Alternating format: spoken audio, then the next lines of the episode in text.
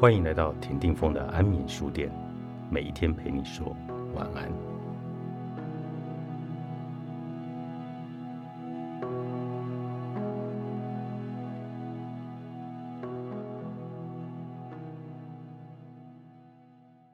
此时此刻，我们所有人都在死去，有些人死去的较为缓慢，有些人较快。我们现在可以活着。那是因为我们每一刻都在死去。我们或许会认为是其他人正在死去，不是我们自己。但我们不该被外观给蒙蔽了。关于生与死的真理有两个层面。在世俗的真理层面，我们可以说是有生有死，有始有终，有创造有毁灭。例如。我们可以在月历上载明某人出生和某人去世的日期。我们多数人在出生时都会拿到一张出生证明，没有这份证明就很难办护照或注册上学。当我们死去时，死亡证明书上也会标明死亡的日期和时间。就此意义来说，出生和死亡是真实的，它们是重要的。他们是有用的概念，但他们不是完整的真理。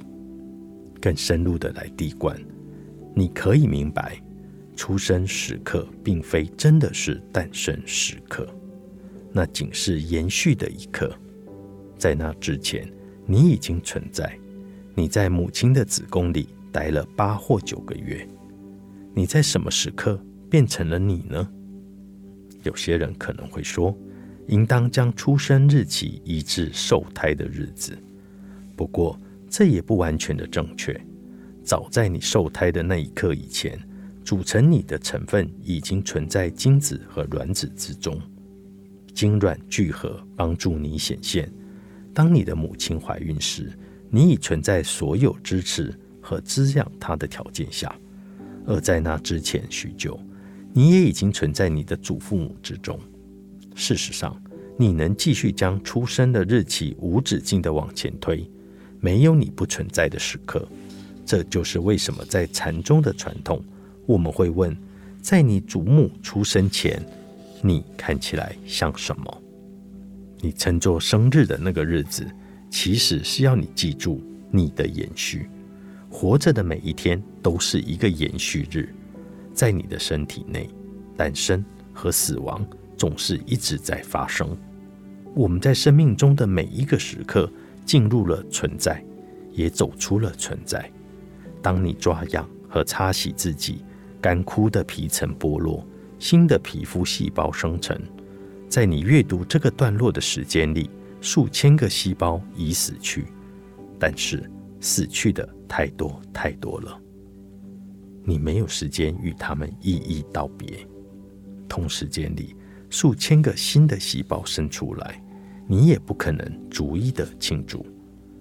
你每天都在转化，你的某一个部分正在诞生，而某一个部分也正在死去。生与死之间有一道亲密的连接，没有生就不可能有死。就如福音书所说的，除非种子死了，否则不可能结成果实。我们倾向把死亡视为是非常负面、黑暗和痛苦的，但它不是那样。要让生命成为可能，死亡是必要的。死亡是转化，死亡是延续。当我们死去，别的事物就会诞生，尽管需要时间，它才能显现，或者我们才能够看得出来濒死的时刻。可能会有一些痛苦，正如出生的那一刻也会有痛苦，或者像春天来临时，第一个芽苞迸裂而绽开。然而，一旦我们知道死亡必然伴随着新生，我们就能够承受痛苦。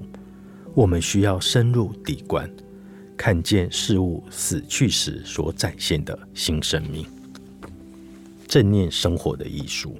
作者一行禅师，商周出版。